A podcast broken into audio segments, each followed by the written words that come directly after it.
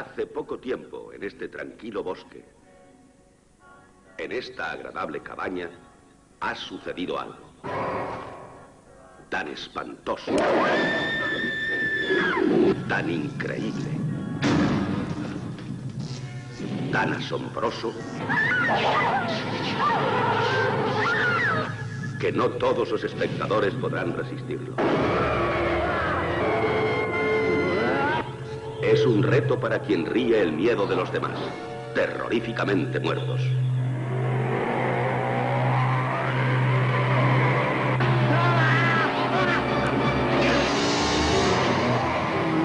Van a reír de auténtico miedo.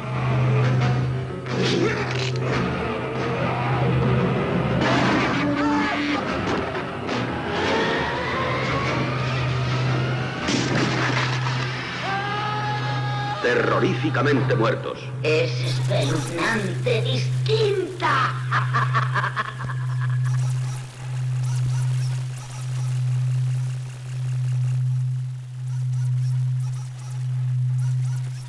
Terroríficamente muertos. Terroríficamente. Terroríficamente muertos. Muertos. Muertos. FM. is a loaded pistol, and time pulls the trigger. Kaputt machen. Kaputt machen. Die Kaput FM. is a loaded pistol, and time pulls the trigger.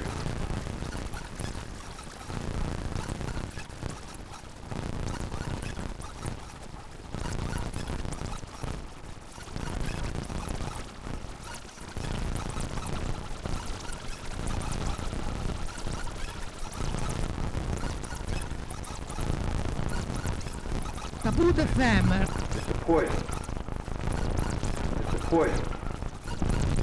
kaputt, liest, lernt, kaputt, dar, entlarvt, kommentiert, ohne jemals den Originaltext zu verlassen.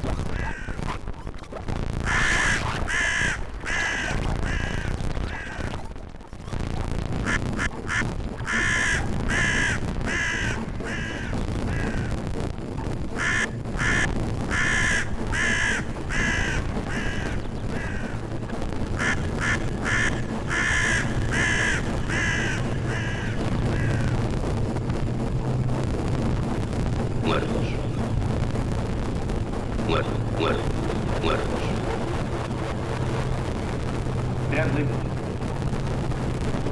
Deadly. Time pulls the. Time. Time. time pulls the trigger. Deadly.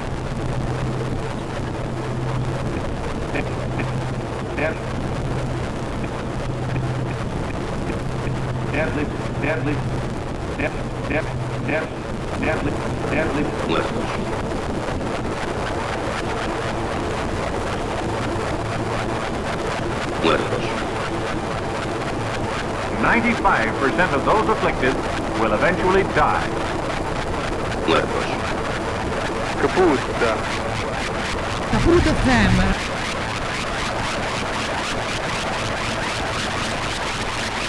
Capito Sam? Not at this scary.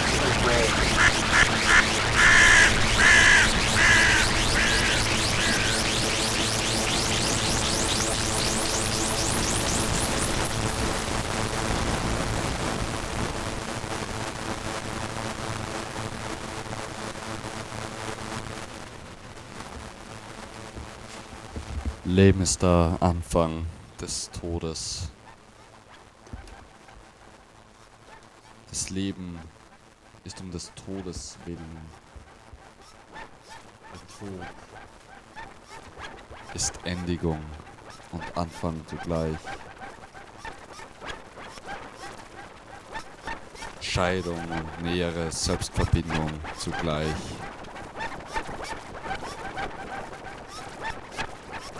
Den Tod wird die Reduktion vollendet.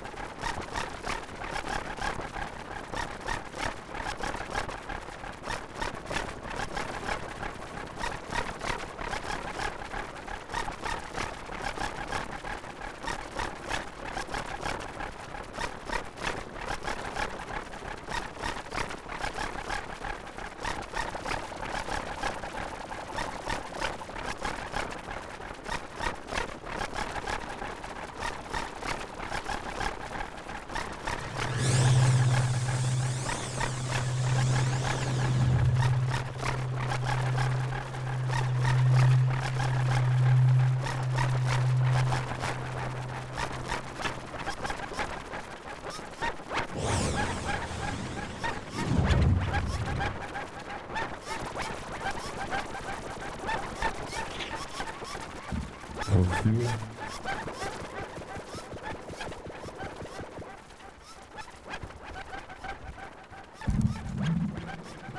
Und es ist dies meine bewusste Verzweiflung, dieses Bewusstsein der Sinnlosigkeit des Seins,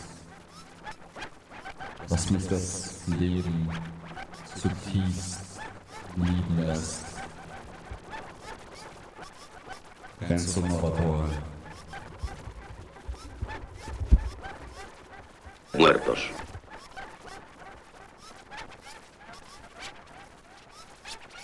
Deadly.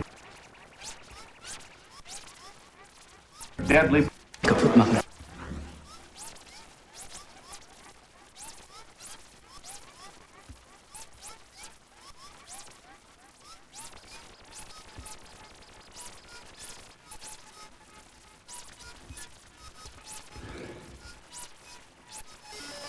Shoutouts an unseren Zuhörer. Toter, tot, tot, tot, tot. Die Kaput FM.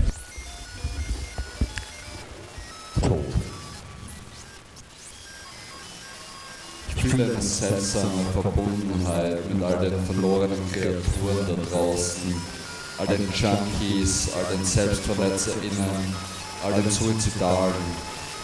Die Verlorenheit, die aus der Sinnlosigkeit und der Misere dieser Welt resultiert. Und sich zuletzt, letztendlich in Selbstdestruktion kanalisiert, kann ich gut verstehen. Vielleicht ist das die Trennlinie, die man zur Gesellschaft hinzieht, Vielleicht aber auch eine geteilte Unvereinbarkeit mit dieser Welt, das Ausgestoßensein. Es ist das es ist ein Leben, das sich in der stetigen Transitzone zwischen Leben und Tod bewegt. Unsere Existenz scheint an eine strikte Binarität gebunden. Leben und Tod. Aber inwiefern ist diese Binarität real?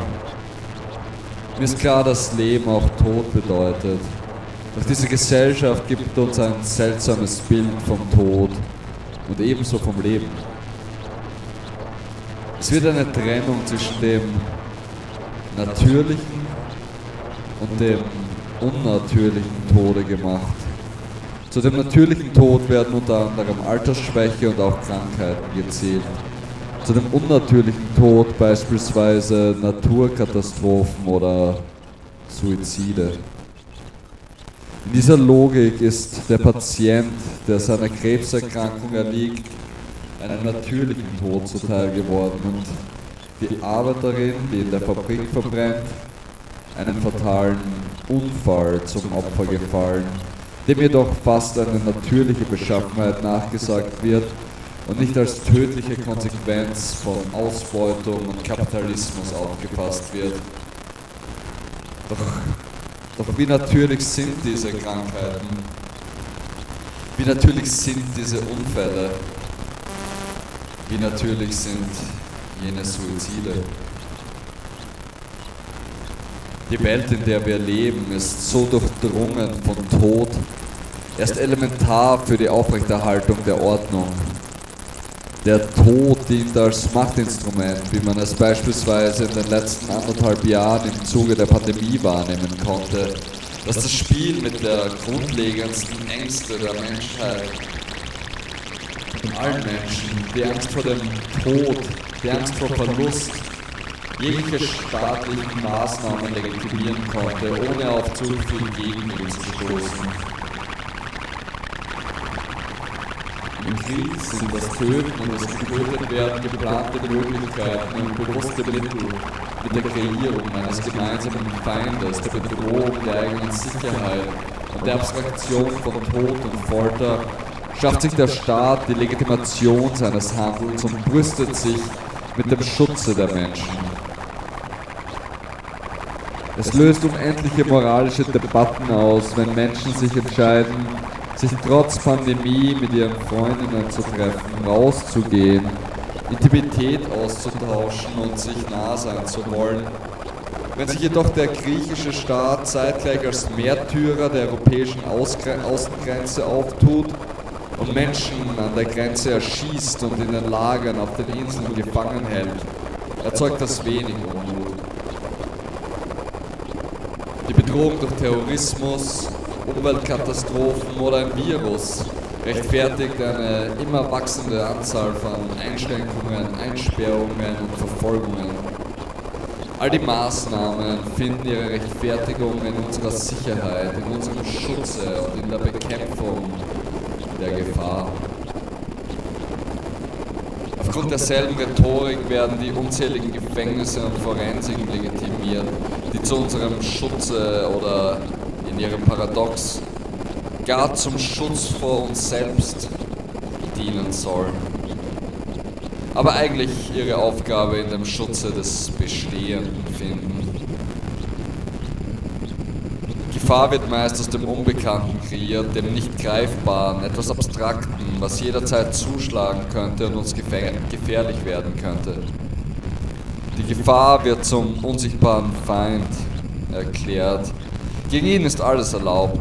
Nächtliche Ausgangssperren, Straßensperren, Polizeikontrollen, bewaffnete Soldaten und Kriege.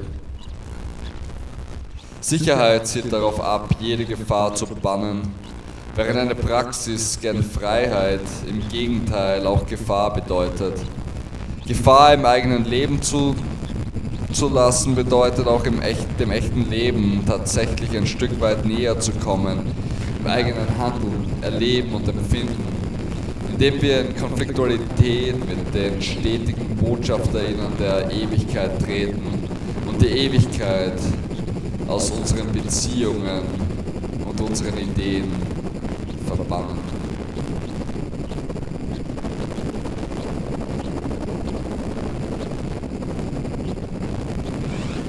Vielleicht heißt für das Leben zu kämpfen, sich von der Ewigkeit loszusagen. Bedeutet Ewigkeit nicht auch Stagnation, Stillstand, Entlegung? Wollen wir das Leben nicht als das genaue Gegenteil begreifen? Das Leben und Ewigkeit somit unvereinbar? Leben ist vergänglich und ist von jeher eine intime Beziehung Daran können wir nichts tun. Der Tod bedeutet die Begrenzung, bringt das Ende, das Ende von verpassten Möglichkeiten. Genau darin liegt die Schwierigkeit. Vielleicht können wir uns ja doch dem Tod bemächtigen. Oder zumindest dem Tod, der sich im Leben einrichtet.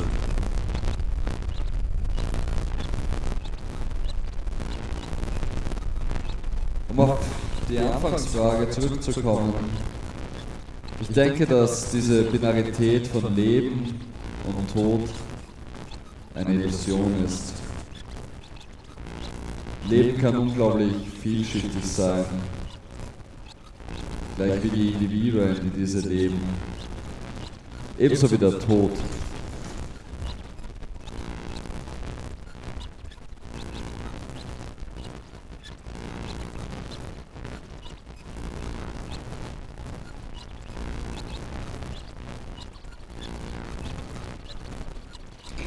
Wenn die tödliche Sterilität des Lebens überwunden wird, kann sich die Echtheit des Lebens entfalten. Lasst uns also vom Tod getrieben, mit dem Wissen von der Sinnlosigkeit des Seins, uns voll und ganz dem Leben hingeben.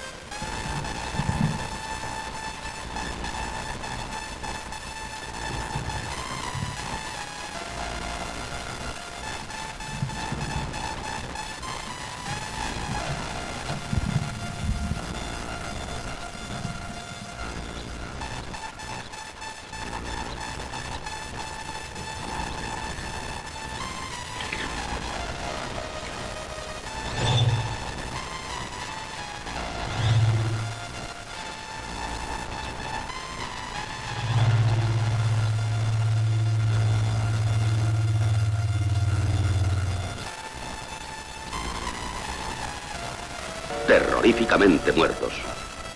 Muertos. Muertos.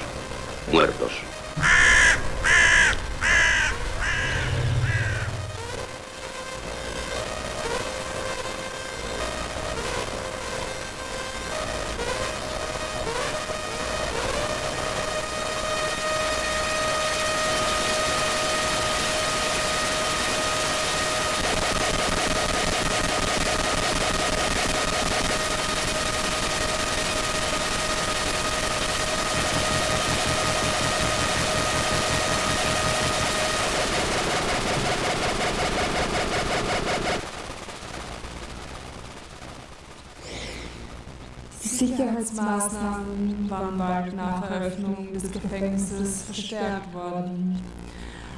Als die wütende Ehefrau eines Häftlings eine Pistole auf den Beamten, der für die Sicherheit zuständig war, gerichtet hatte.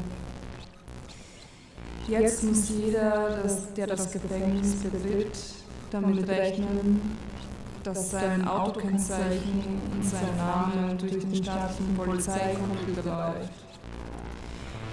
Diese Routineüberprüfung hat durchschnittlich eine Festnahme pro Woche von Gefängnisbesuchern, die wegen Schwerverbrechen gesucht wurden, zu folgen.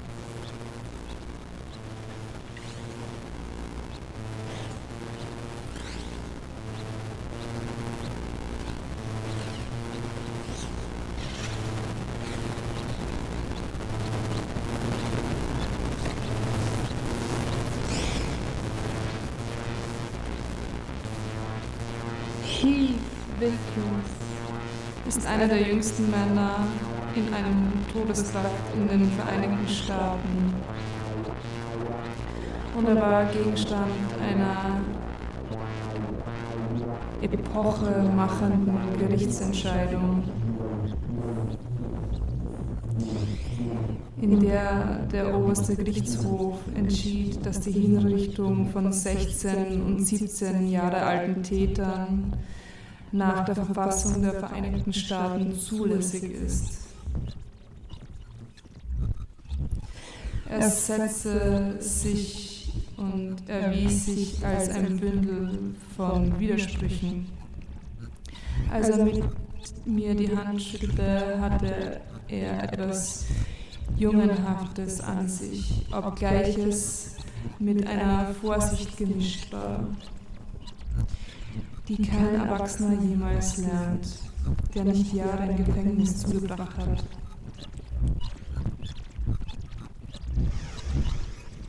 Blond, schlank und leicht gebräunt war He in einem T-Shirt und Shorts gekleidet und ließ sich gerade mit bescheidenem Erfolg einen Bart wachsen.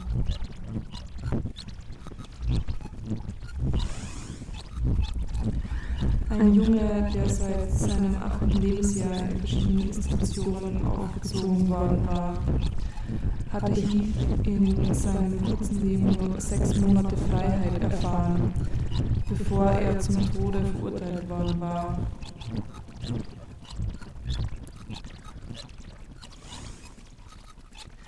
Aufgewachsen in Little Rock, Arkansas, Heath von seinen beiden Eltern seit seiner frühen Kindheit schwer misshandelt worden. Als zwei war, verließ sein Vater das Haus. Seine Mutter, damals geflogen war, setzte die Prügeleien fort.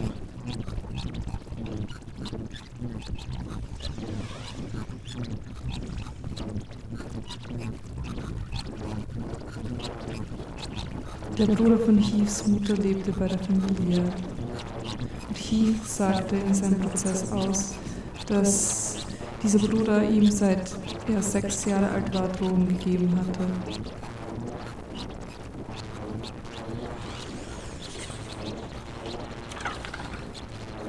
Der Freund der Mutter verprügelte Heath und seinen Bruder ebenfalls.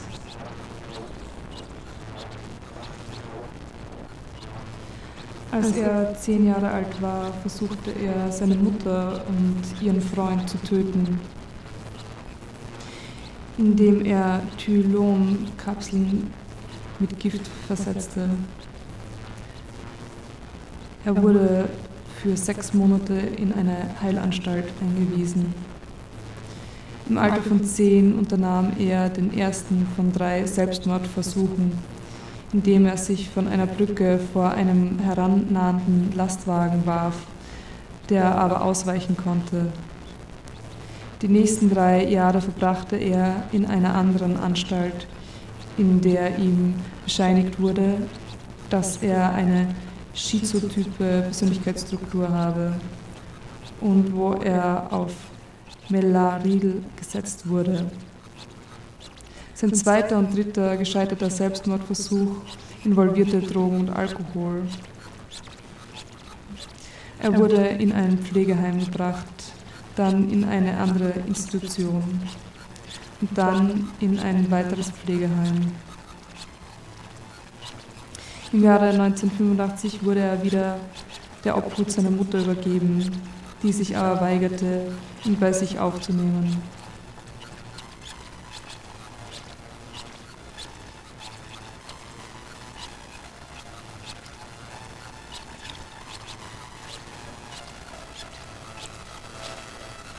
Heath hatte sich in die Vorstellung verrannt, dass sich sein Leben ändern würde, wenn er genug Geld hatte, sich ein Motorrad zu kaufen. Er und sein Freund Bo betraten am 27. Juli 1985 kurz vor 23 Uhr einen Laden für Fertignahrung in Avondale, Missouri. Heath hatte den Mord vorausgeplant. Bo sollte sich im Waschraum verstecken, während Heath ein Sandwich bestellte. Als Heath ein zweischneidiges Butterfly-Messer gegen die Ladenangestellte Nancy Allen zog, kam Bo aus dem Waschraum hervor und hielt ihre Arme fest. Midget und Shades warteten in der Nähe mit Kleidern zum Wechseln. Heath stach auf Nancy Allen ein, während Bo sie festhielt. Dann, während Bo die Kasse leerte, stach Heath sie in Rücken, Brust und Herz. Während sie vergeblich um ihr Leben flehte, stieß Heath ihr viermal das Messer in den Hals. Er sagte später aus, er habe sie in den Hals gestochen, um ihre Hilferufe zu stoppen.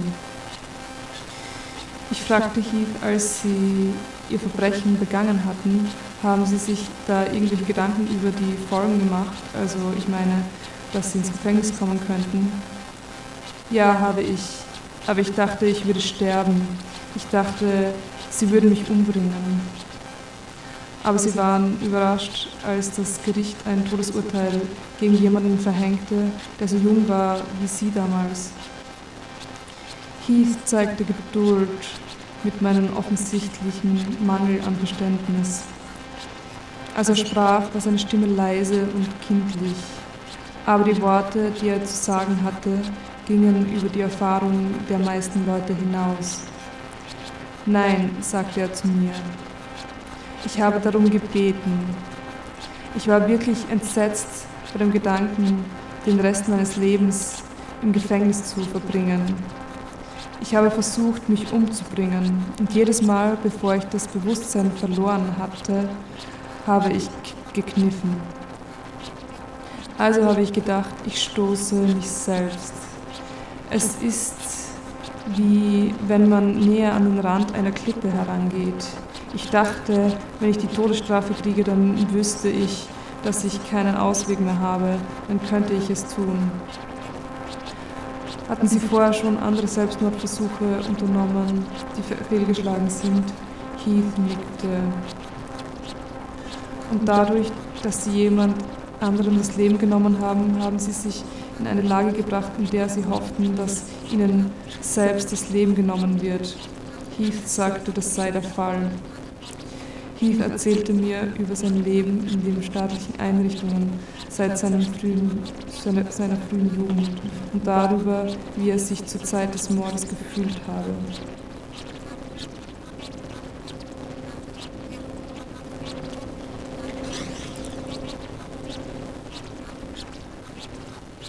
Als er mir seine Geschichte erzählte, traten kleine Details aus seiner Drogenvergangenheit hervor und nisteten sich in meinem Gedächtnis ein wie Objekte in einem unheimlichen Stillleben.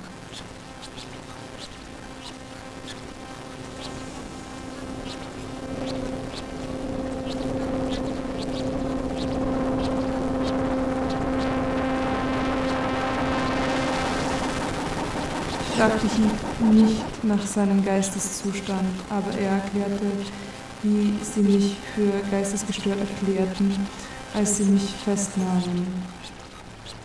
Dann kam irgendjemand auf die Idee, mich für schuldig zu erklären und das alles. Aber Heath ließ sich von seinem Selbstmordplan nicht abbringen. Er feuerte seinen Anwalt und vertrat sich im Alter von 16 Jahren in einem Fall von Mordanklage selbst vor Gericht. Wie lange hat der Prozess gedauert, fragte ich ihn. Es gab keine Geschworenen, antwortete Heath und kam damit gleich auf den Kern der Geschichte zu sprechen. Ich wollte keinen geschworenen Prozess. Wie lange hat es gedauert? Sie haben es noch länger ausgedehnt, aber das meiste haben sie an einem Tag gemacht. Ich fragte mich, wie ein Richter einen Minderjährigen erlauben konnte, ohne einen gesetzlichen Vertreter die Todesstrafe für sich zu fordern. Fragte Heath, ob der Richter eine Anstrengung unternommen habe, ihm die Absicht auszureden, sein Leben aufzugeben. Zuerst haben sie sich darum Sorgen gemacht und ich habe es gesehen. Aber ich wusste, dass Heaths Gesicht verzerrte sich zu einem verwirrten und schmerzlichen Ausdruck. Er war frustriert, ihm fehlten die Worte. Wissen Sie, was ich sagen will? Er sagte nicht allzu häufig, hör mal, ich glaube, du solltest nicht... Hm. Heaths Stimme wurde schleppend, als er an den Richter dachte. Er hat es gemacht, weil er dachte, er muss es. Heath war dann im Todestrakt des MSP gelegt worden. Ich fragte ihn, wie das gewesen sei. Es ist jetzt viel besser. Es war wirklich schlimm. Wir waren in unsere Zelle eingeschlossen. Wir hatten sehr wenig Besuch, vielleicht einmal jeden Monat. Ich hatte echt Angst. Da war ich ein kleiner, dünner Junge und dann all diese riesigen Kerle. Ich fragte ihn, wie er Potosi im Vergleich zum MSP fände. Dieser Ort ist ein echtes Geschenk, sagte er ohne Zögern. Er ist sauber. Im MSP habe ich Wanzen in meinem Tee gehabt. Bei der Erinnerung an die Zeit im MSP nahm Heaves Stimme einen hellen, jugendhaften Klang an. Mir sind immer Mäuse ins Gesicht gesprungen. Sie wohnten im Fernseher. Aber das helle, offene Lächeln verschwand nach einem Moment und machte einen schmerzlichen Ausdruck Platz.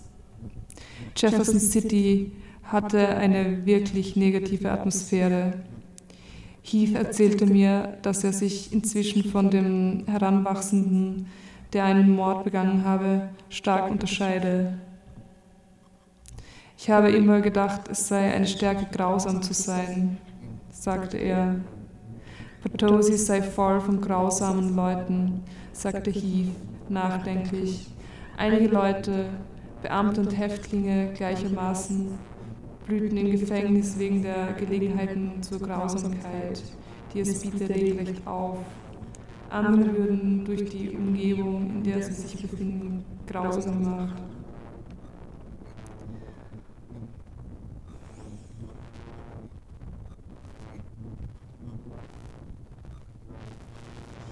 Einmal erinnerte er sich kam eine Wache ins MSP, um da zu arbeiten. Und ich sagte zu ihm, suchen Sie sich lieber woanders eine Stelle zum Arbeiten.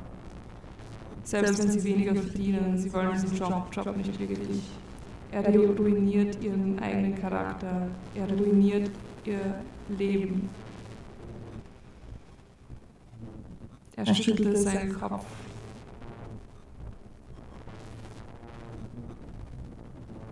Ist es möglich, dass jemand hierher kommt und arbeitet und so grausam ist und sich dann draußen nicht ganz genauso verhält? Und selbst wenn man hier ist, wissen Sie, was ich sagen will, passieren Dinge. Man wird verrückt, man reagiert, man versucht damit fertig zu werden.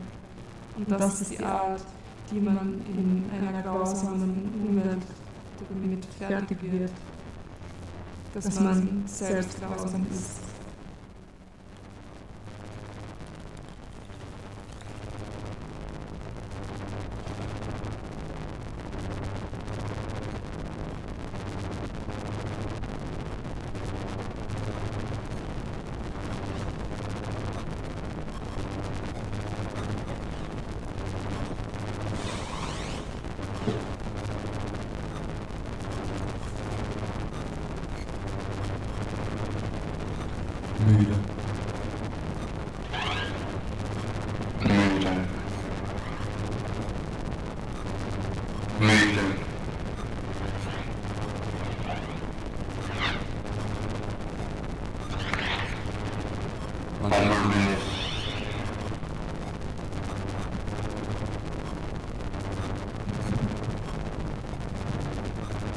Manchmal bin ich müde vom Schlafen. Ich habe genug. Müde vom Wachsein. Müde von all den gelangweilten Gesichtern, den abgehackten Gesten. Komm nicht voran, hoch zurück. Es braucht nur noch ein kleines Stück Mut, der Verzweiflung und Ohnmacht entgegenzutreten. Müde davon, an der Oberfläche zu kratzen, kleine Risse zu erzeugen im alles umgebenden Beton. Ich will ihn auseinanderbrechen, zertrümmern, voller Energie und Tatendrang. Und statt traurig und bekümmert. Müde vom Zusehen und unbeteiligt sein, vom immer weggucken. Ich will draufspucken, was mich ankotzt. Müde mich zurückzuhalten. Müde von der Sprachlosigkeit, vom Perplexsein. Ich weck mich auf. Niemals still. Niemals meinen Willen der Ohnmacht geopfert.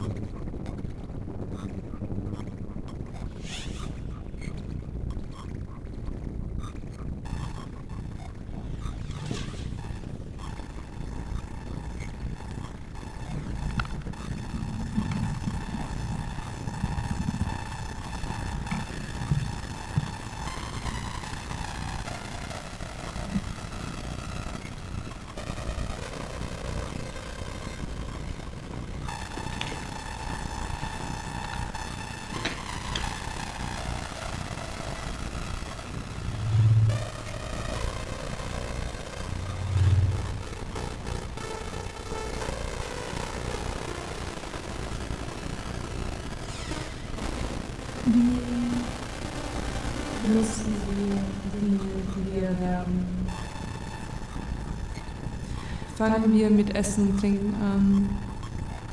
Wir essen ein Brot ohne Geschmack, ohne Nährwert, weil es dem entspricht, was wir uns unter reich und vornehm vorstellen. Weil es so weiß und frisch ist. In Wirklichkeit verzehren wir ein Fantasieprodukt und den Kontakt mit dem, was wir tatsächlich essen, haben wir verloren. Unser Gaumen, unser Körper, sie haben mit diesem Akt des Konsums, der sie doch in erster Linie betrifft, nichts mehr zu tun. Wir trinken Etiketten. Mit einer Flasche Coca-Cola trinken wir das Bild eines netten Jungen und, Mädchens, die wir auf dem Werbeplakat trinken sehen. Wir trinken den Werbeslogan Mach mal Pause. Wir trinken eine in ganz Amerika verbreitete Gewohnheit. Am allerwenigsten aber trinken wir mit unserem Gaumen. All das wird noch schlimmer, wenn es sich um den Konsum von Dingen handelt, deren Realität in der Hauptsache darin besteht, was die Werbung über sie behauptet, wie zum Beispiel die gesunde Seife oder Zahnpasta. Ich könnte weitere Beispiele ad infinitum anführen, aber ich brauche nicht weiter darauf einzugehen. Jeder kennt alle Beispiele, die ich anführen könnte, aus eigener Anschauung.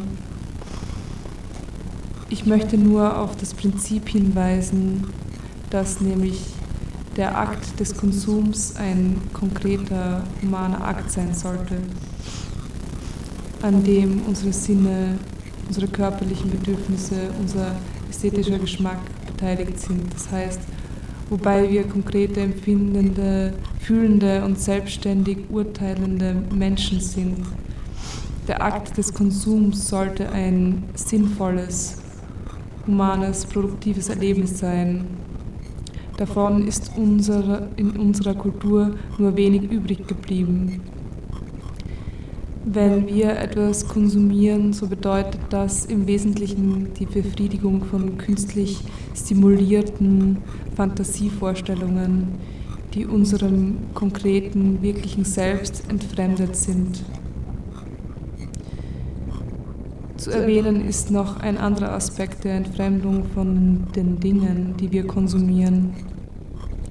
Wir sind umgeben von lauter Dingen, über deren Wesen und Ursprung wir nichts wissen.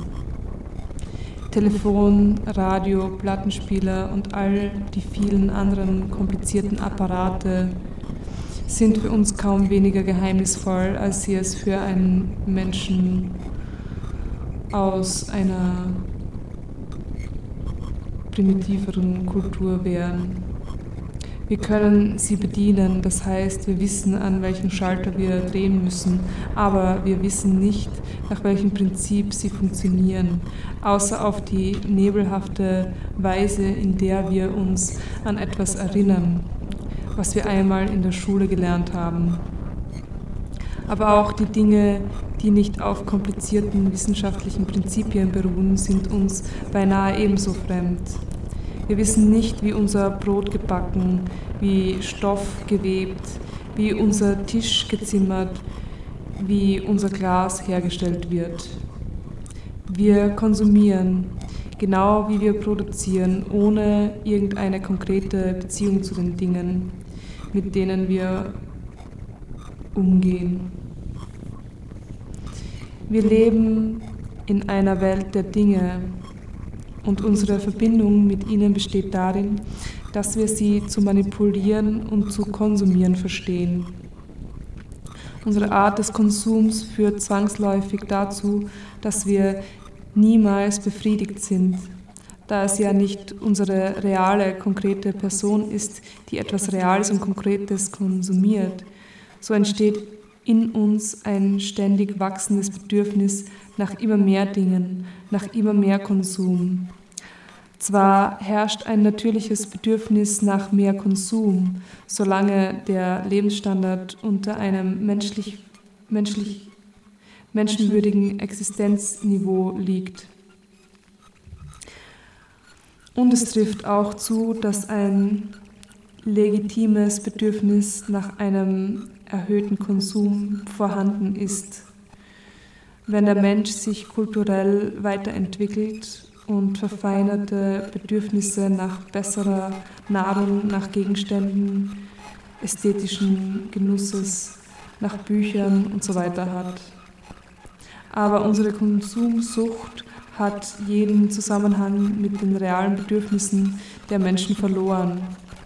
Ursprünglich glaubte man, man könnte durch den Konsum von mehr und besseren Dingen den Menschen zu einem glücklicheren, zufriedeneren Leben verhelfen. Der Konsum war ein Mittel zu einem Zweck, nämlich dem Glück. Er ist heute zum Selbstzweck geworden.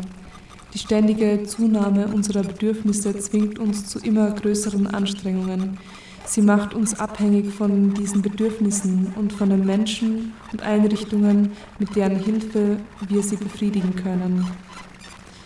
Jeder Mensch spekuliert darauf, dem anderen ein neues Bedürfnis zu schaffen, um ihn zu einem neuen Opfer zu zwingen, um ihn in eine neue Abhängigkeit zu versetzen und ihn zu einer neuen Weise des Genusses und damit des ökonomischen Ruins zu verleiten. Mit der Masse der Gegenstände wächst daher das Reich der fremden Wesen, denen der Mensch unterjocht ist. Und jedes neue Produkt ist eine neue Potenz, des wechselseitigen Betrugs und der wechselseitigen Aus Ausplünderung. Der Mensch von heute ist geradezu fasziniert von der Möglichkeit, noch mehr, noch besser und vor allem neuartige Dinge zu kaufen. Er ist konsumsüchtig. Der Akt des Kaufens und Konsumieren, Konsumierens ist zu einem zwanghaften, irrationalen Ziel geworden, weil er zum Selbstzweck ohne Beziehung zum Gebrauch der gekauften und konsumierten Dinge oder zu der Freude an ihnen geworden ist. Den letzten Schrei, das neueste Modell von irgendetwas zu kaufen, was auf dem Markt zu haben ist, ist Traum eines jeden. Mit dem verglichen die echte Freude an seiner Benutzung völlig sekundär ist. Wenn der moderne Mensch auszusprechen wagte, was er sich unter dem Himmel vorstellt, so würde er vermutlich eine Vision des größten Warenhauses der Welt beschreiben, in dem alle letzten Neuheiten ausgestellt wären und wo er Geld genug hätte, um sie alle zu kaufen.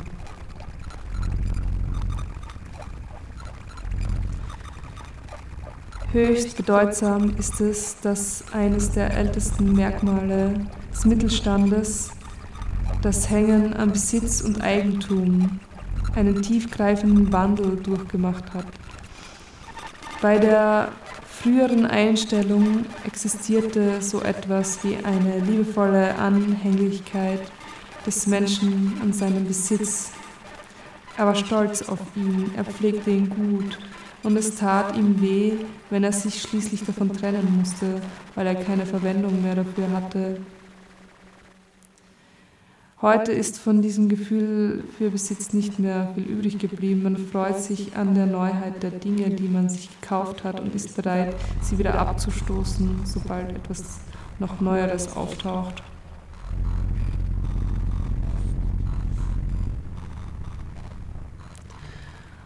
In Bezug auf den Charakter ist die gleiche Veränderung vor sich gegangen. Ich erinnere nur an die oben erwähnte horrenden hortende Charakterorientierung, die für das 19. Jahrhundert so kennzeichnend ist.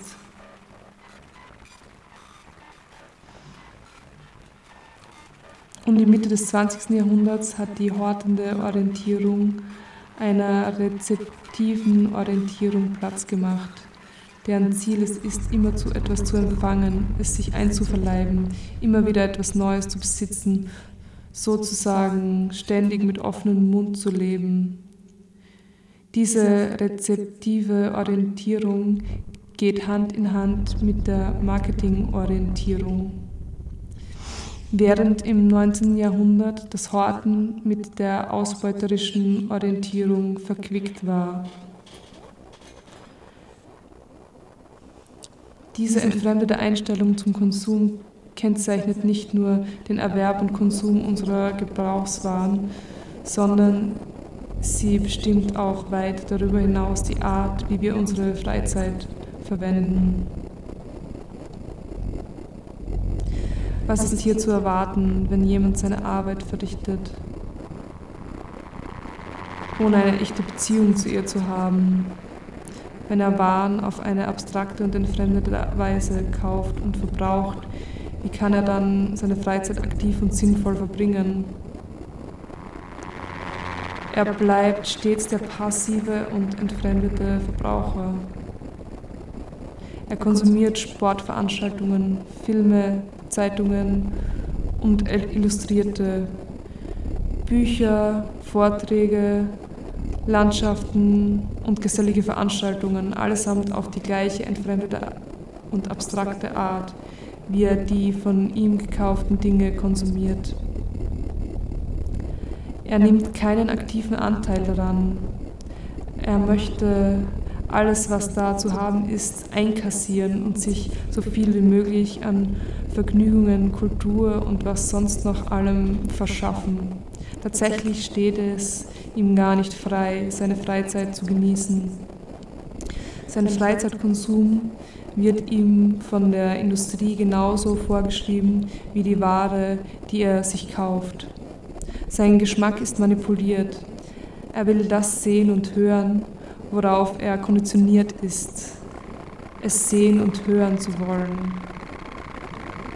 Die Vergnügungsindustrie ist eine Industrie wie jede andere.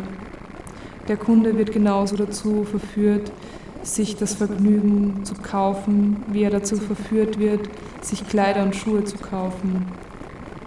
Der Wert des Vergnügens richtet sich nach seinem Erfolg auf dem Markt und nicht nach irgendetwas, was mit menschlichen Maßstäben zu messen wäre. Bei jeder produktiven und spontanen Tätigkeit, wenn ich lese, eine Landschaft betrachte, mich mit Freunden unterhalte und dergleichen, geht etwas in mir vor. Ich bin nach dem Erlebnis nicht mehr derselbe wie zuvor. Bei der entfremdeten Form des Vergnügens geht nichts in mir vor. Ich habe dann dies oder jenes konsumiert. In meinem Inneren hat sich nichts verändert. Und mir bleibt höchstens die Erinnerung daran, was ich getan habe.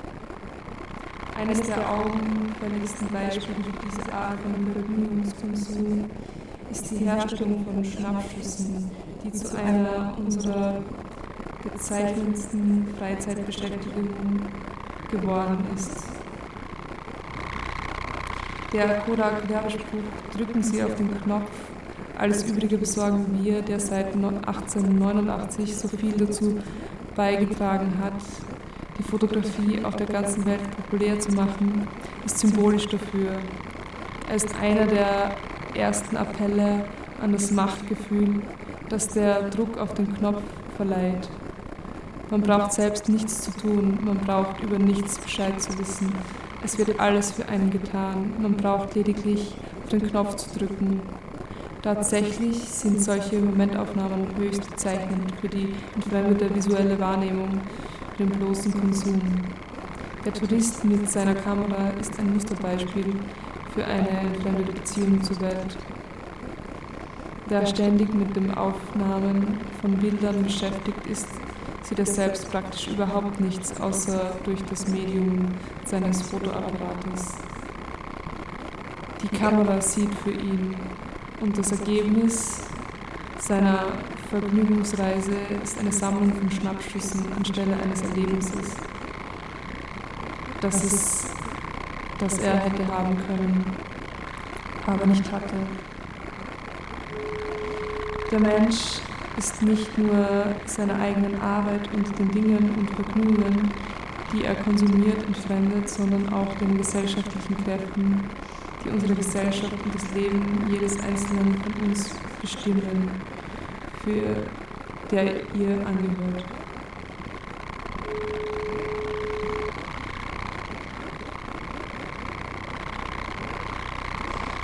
Wie hilflos wir tatsächlich gegenüber den Kräften sind, die uns beherrschen, zeigt sich noch drastischer bei jenen sozialen Katastrophen, die bis jetzt immer wieder unwählbar eingetreten sind, wenn sie auch jedes Mal als bedauerliche Pannen bezeichnet wurden.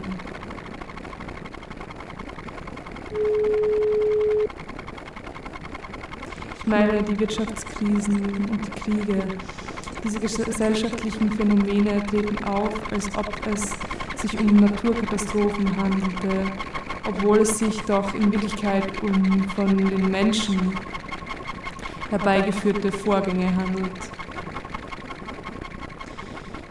Diese Anonymität der gesellschaftlichen Kräfte ist ein wesentliches Merkmal der Struktur der kapitalistischen Produktionsform. Im Gegensatz zu den meisten anderen Gesellschaftsformen, wo die sozialen Gesetzmäßigkeiten klar ersichtlich sind,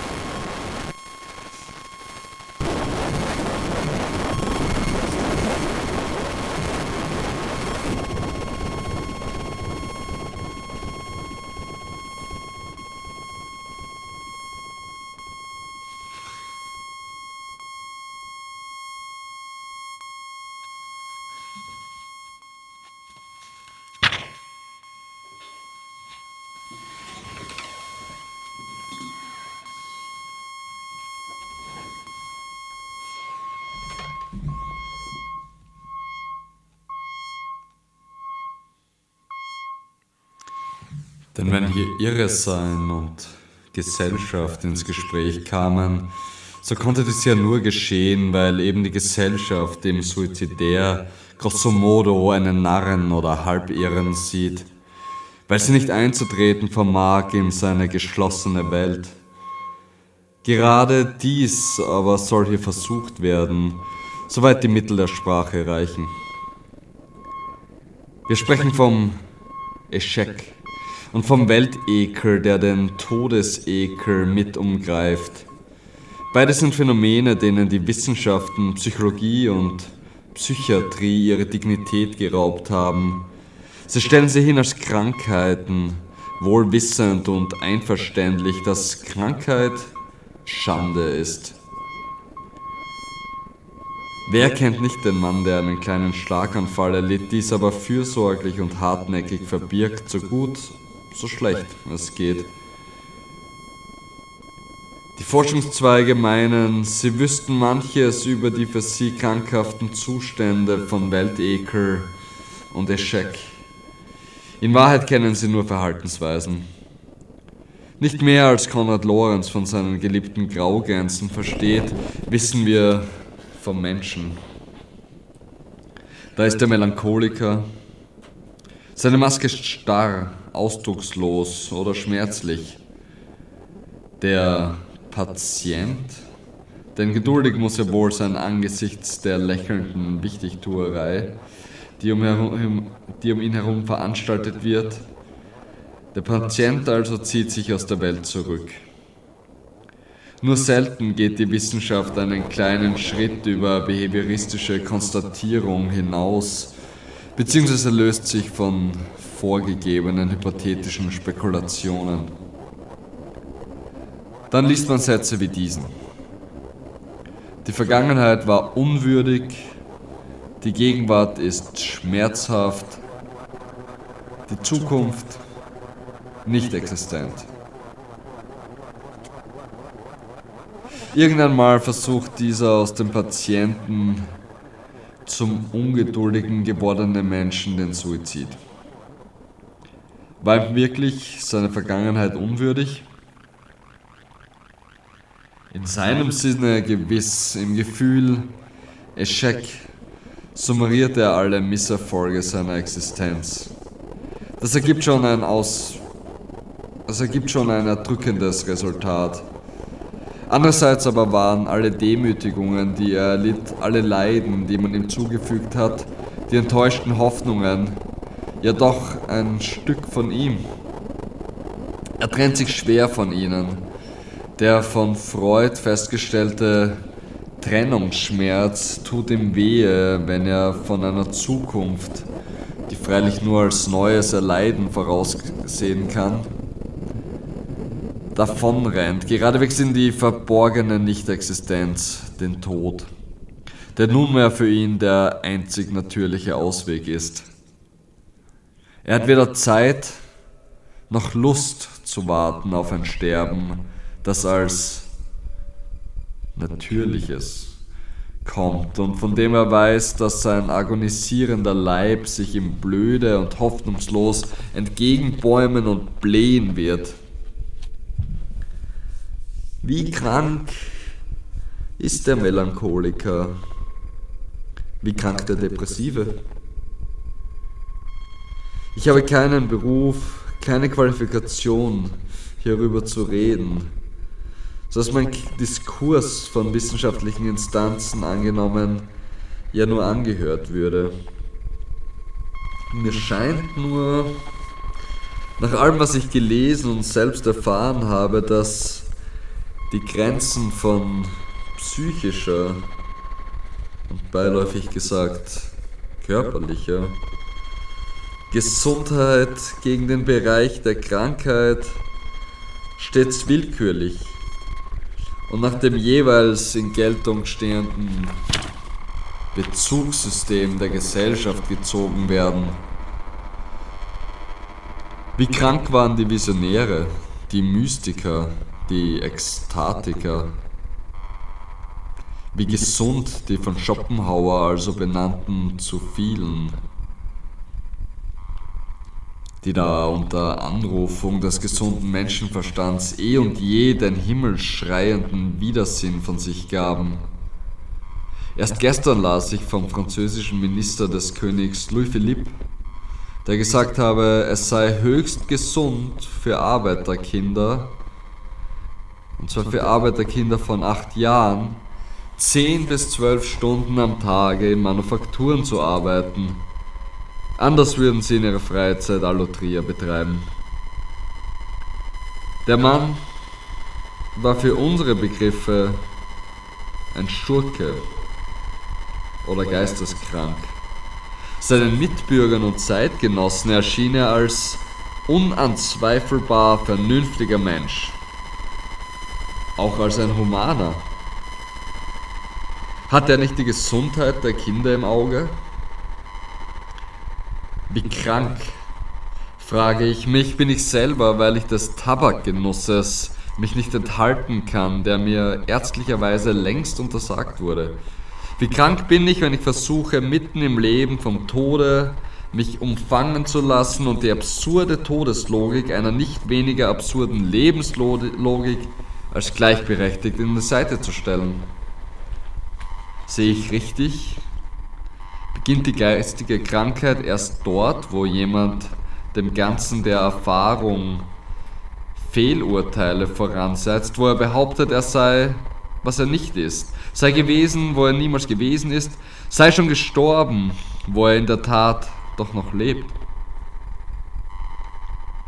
Der Depressive oder der Melancholiker, für welchen die Vergangenheit unwürdig, die Gegenwart schmerzhaft, die Zukunft nicht existent sind, wie der Fachmann seinen Zustand beschreibt. Er ist so krank wie der Homo erotica. Er ist nur anders. Die Wissenschaft meint, er habe alle Proportionen verloren, ein belangloser Zwischenfall werde von ihm durch psychischen Blow-up aufgetrieben, ein Ameisenhaufen sei ihm ein Berg, der logische Unsinn solcher Aussagen liegt auf der Hand. Das Ding, der Ameisenhügel in unserem Beispielsfall bzw. der Berg, ist niemals etwas anderes als eine Zweckkonstruktion. Ein Tisch ist für mich ein Tisch, dann und nur dann, wenn ich ihn als solchen benutze, an dem arbeite, auf ihm meine Speisen serviert werden. Er ist kein Tisch im umgangssprachlichen Sinne mehr, wenn ich ihn stets nur als Hilfsleiter gebrauche, um meine Zimmerwand zu bemalen.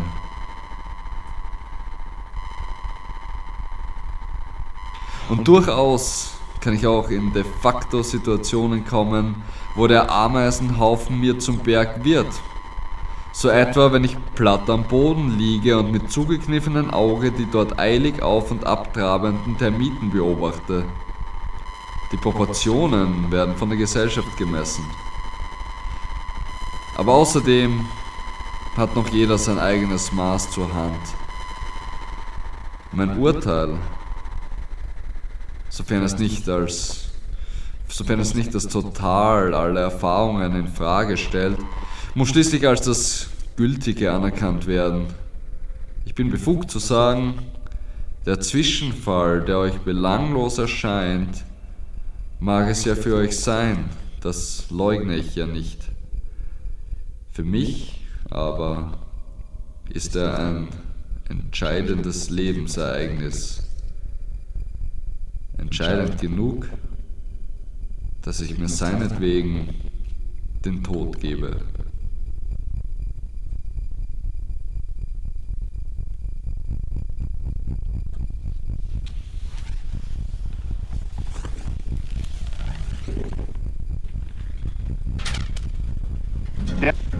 Deadly. Terroríficamente, terroríficamente, terroríficamente muertos. 95% of those afflicted will eventually die. Die.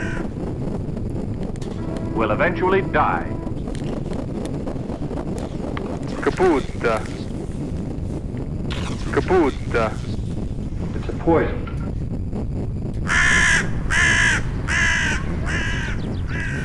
Kaputa.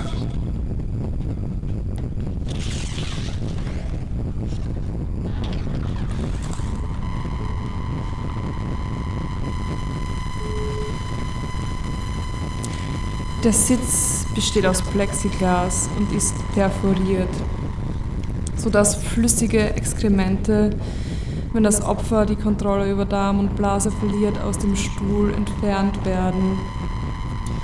Sie werden in einem unter dem Sitz aufgestellten, herausnehmbaren Becken aufgefangen. Dadurch wird die Aufgabe des Exekutionsteams, den toten Häftling aus dem Stuhl herauszuschaffen, weniger unangenehm und für die Zeugen entsteht ein hygienischeres Bild. Alle elektrischen Stühle in den Vereinigten Staaten, außerdem von Fred gebauten, haben schwere Ledergurte, um den Häftling festzuhalten. Diese Gurte lassen sich vom Hinrichtungsteam oft nur mit Mühe schließen, vor allem wenn der Gefangene Widerstand leistet. Die Gurte sind außerdem für den Gefangenen unbequem bis zur Schmerzhaftigkeit. Die Autopsie ergibt in der Regel Gesichtsquetschungen und sogar Fleischwunden. Nach der Hinrichtung ist es für das Team oft abstoßend, den Toten aus dem elektrischen Stuhl herauszuschaffen, weil sie ihn herausziehen und zerren müssen.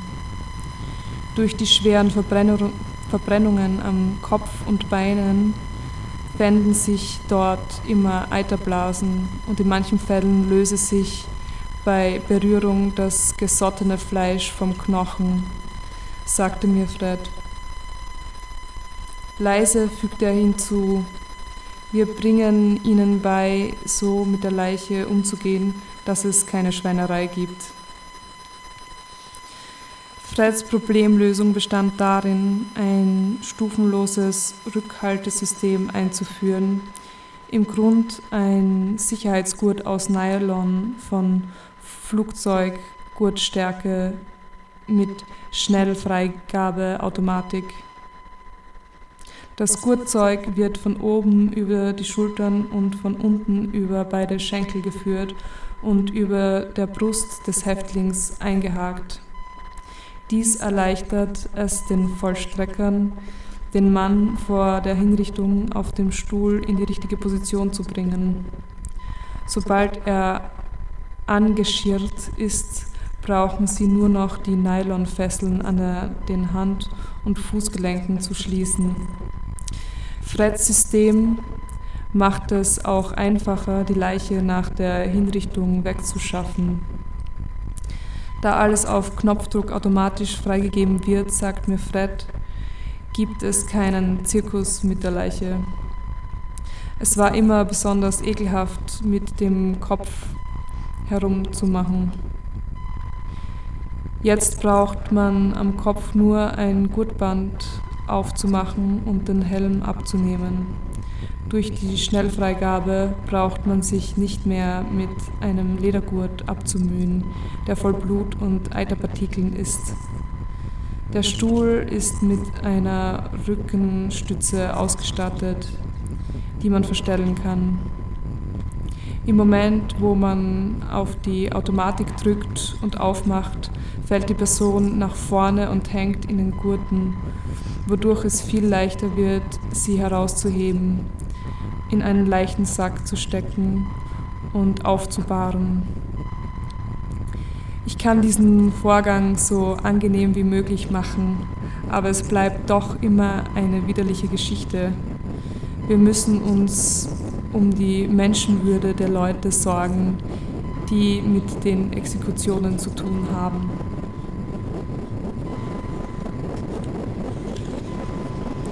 Freds Methode ist es ein Problem oder eine anerkannte Annahme auf den Kopf zu stellen und nachzusehen, wie sie aus diesem Blickwinkel aussehen.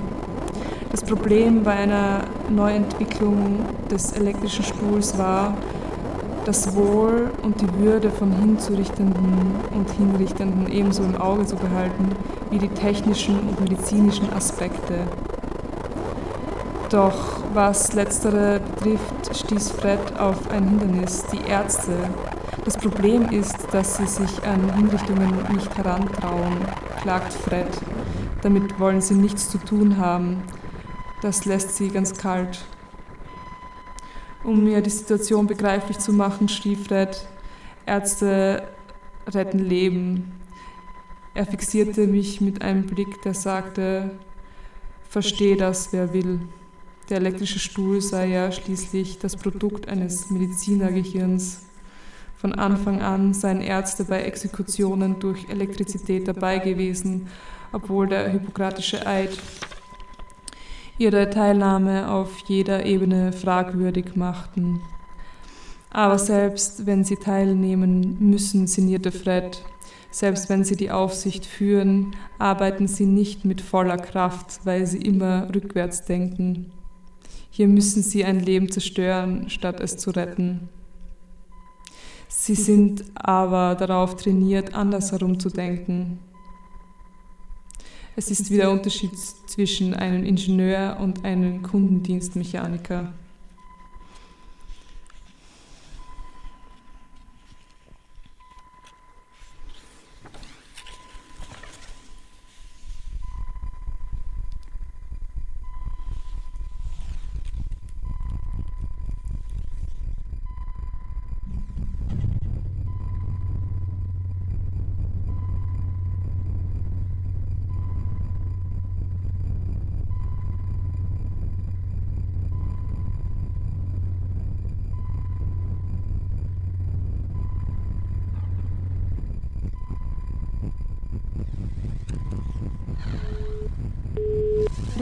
Dann noch ein paar Geschichten von verpatzten Hinrichtungen, auf die er bei seinen Nachforschungen gestoßen war. Er sagte, die Irrtümer der Vergangenheit hätten ihm geholfen, den elektrischen Stuhl zu perfektionieren. Er begann bei der abgebrochenen Exekution des 17-jährigen schwarzen Jugendlichen Billy Francis im Jahr 1946. Louisianas reisender Henker hatte den Schalthebel umgelegt, worauf der Transformator in die Luft geflogen war. Francis verlor kurz das Bewusstsein, aber er überlebte. Später berichtete er, er habe den Geschmack von kalter Erdnussbutter im Mund gehabt und blaue und rote Flecken gesehen. Der Fehler sei gewesen, erklärte mir Fred, die Spannung sei so stark gesunken, dass statt des Todes nur Bewusstlosigkeit eingetreten sei. Fred versicherte mir die konkrete Spannung, die korrekte Spannung unverändert beizubehalten sei die Grundvoraussetzung für eine gelungene Hinrichtung auf den elektrischen Stuhl. Ich fragte, was nach der fehlgeschlagenen Hinrichtung mit Francis geschehen sei. Er habe mit der Begründung, er sei ja schon exekutiert worden, Berufung gegen das Todesurteil eingelegt. antwortete Fred. Was wurde daraus? fragte ich. Der Supreme Court urteilte, Francis sei nicht hingerichtet worden. Hinrichtung bedeutet den Tod. Deshalb schnallten sie ihn nach einem Jahr noch einmal auf den elektrischen Stuhl. Nur, dass sie diesmal neues Gerät hatten und alles richtig machten. Als nächstes erzählte mir Fred von einer verunglückten Hinrichtung 1893 in New York. Als der Henker den Strom einschaltete, verkrampfte sich, verkrampften sich die Beine des verurteilten William Taylor und rissen die Vorderfront des elektrischen Stuhls ab.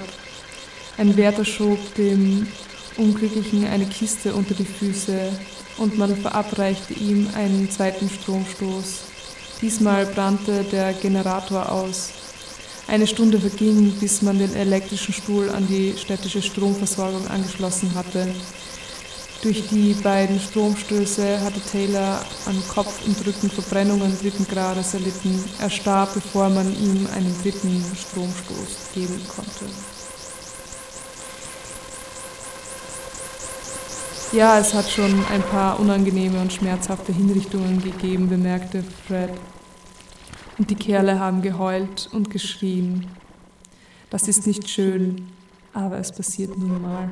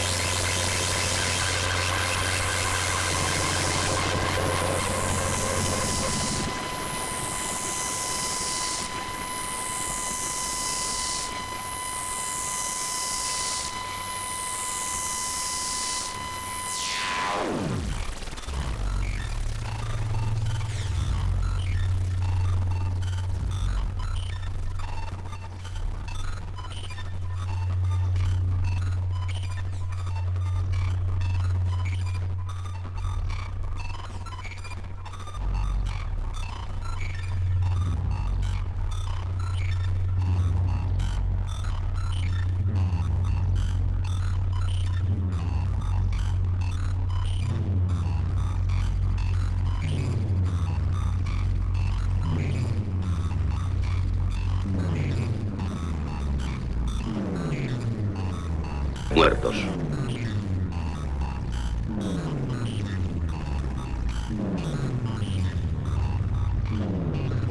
Muertos.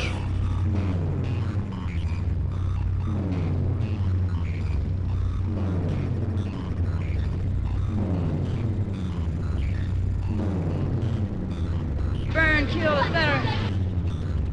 Time pulls the trigger.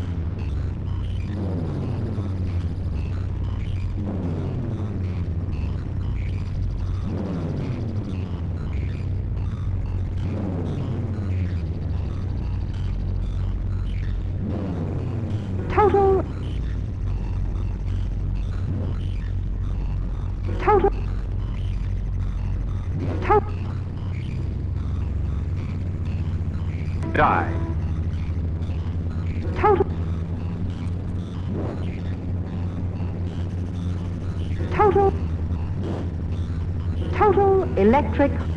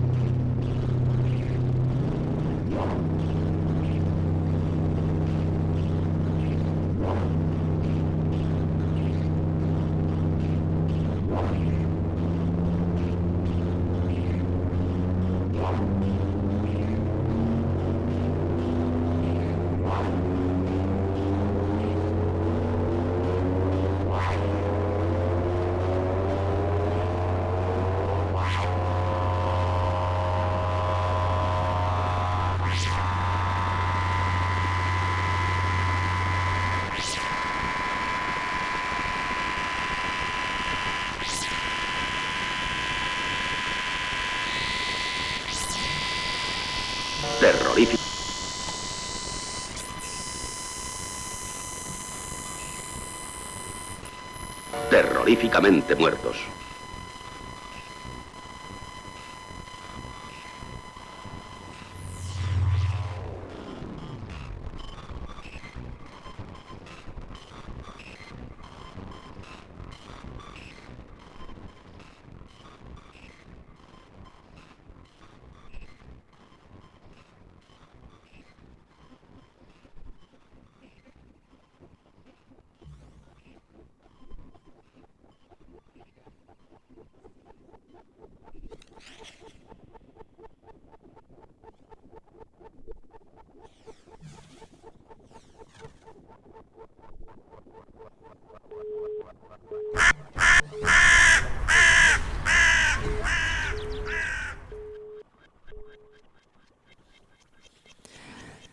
Es ist die Unfähigkeit zu fühlen, das Gefühl, tot zu sein, während unser Körper noch lebt.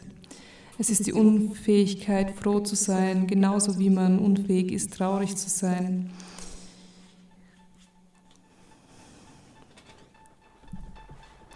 Ein Zustand ist deshalb so unerträglich, weil man überhaupt nicht imstande ist, etwas zu fühlen, weder Freude noch Traurigkeit.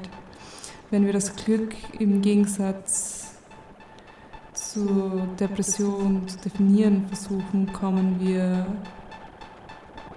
von Freude und Glück nahe, der dies als einen Zustand intensiver Vitalität bezeichnet, der unsere, unser Bemühen, unsere Mitmenschen zu verstehen und eins mit ihnen zu werden, in sich vereint.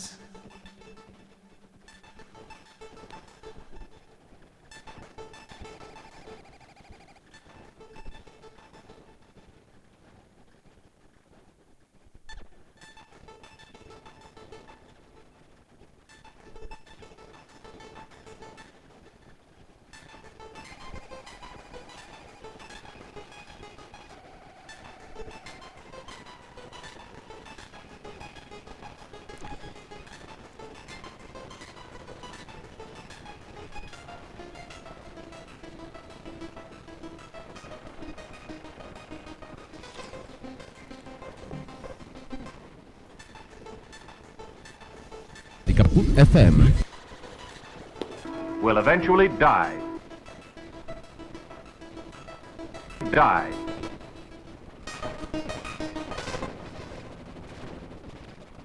Die.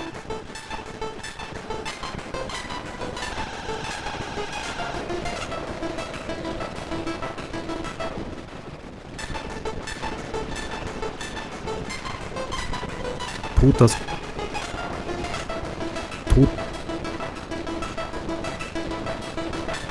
Tut.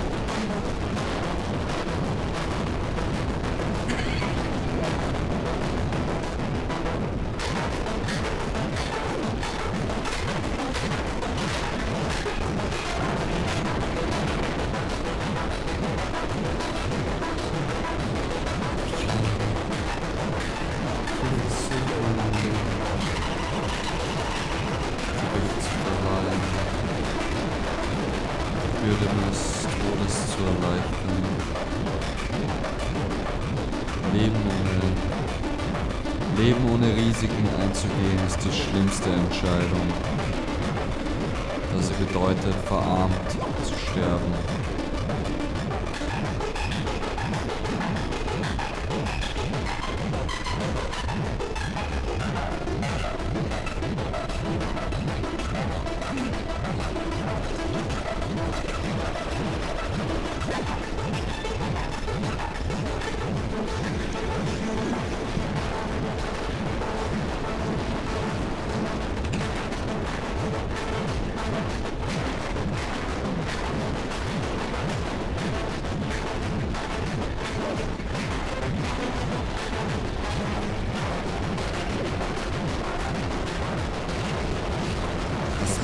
Drohte, war nicht der Terror der Einsperrung in all seiner inakzeptablen Unmenschlichkeit, sondern ein schrittweiser, irreversibler Verfall, der in mir selbst stattfand.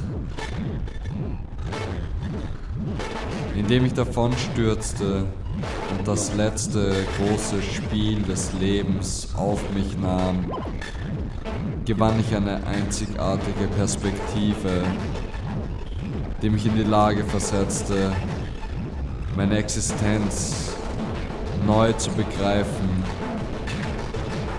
und all meinen unbezwingbaren Willen aufzubieten.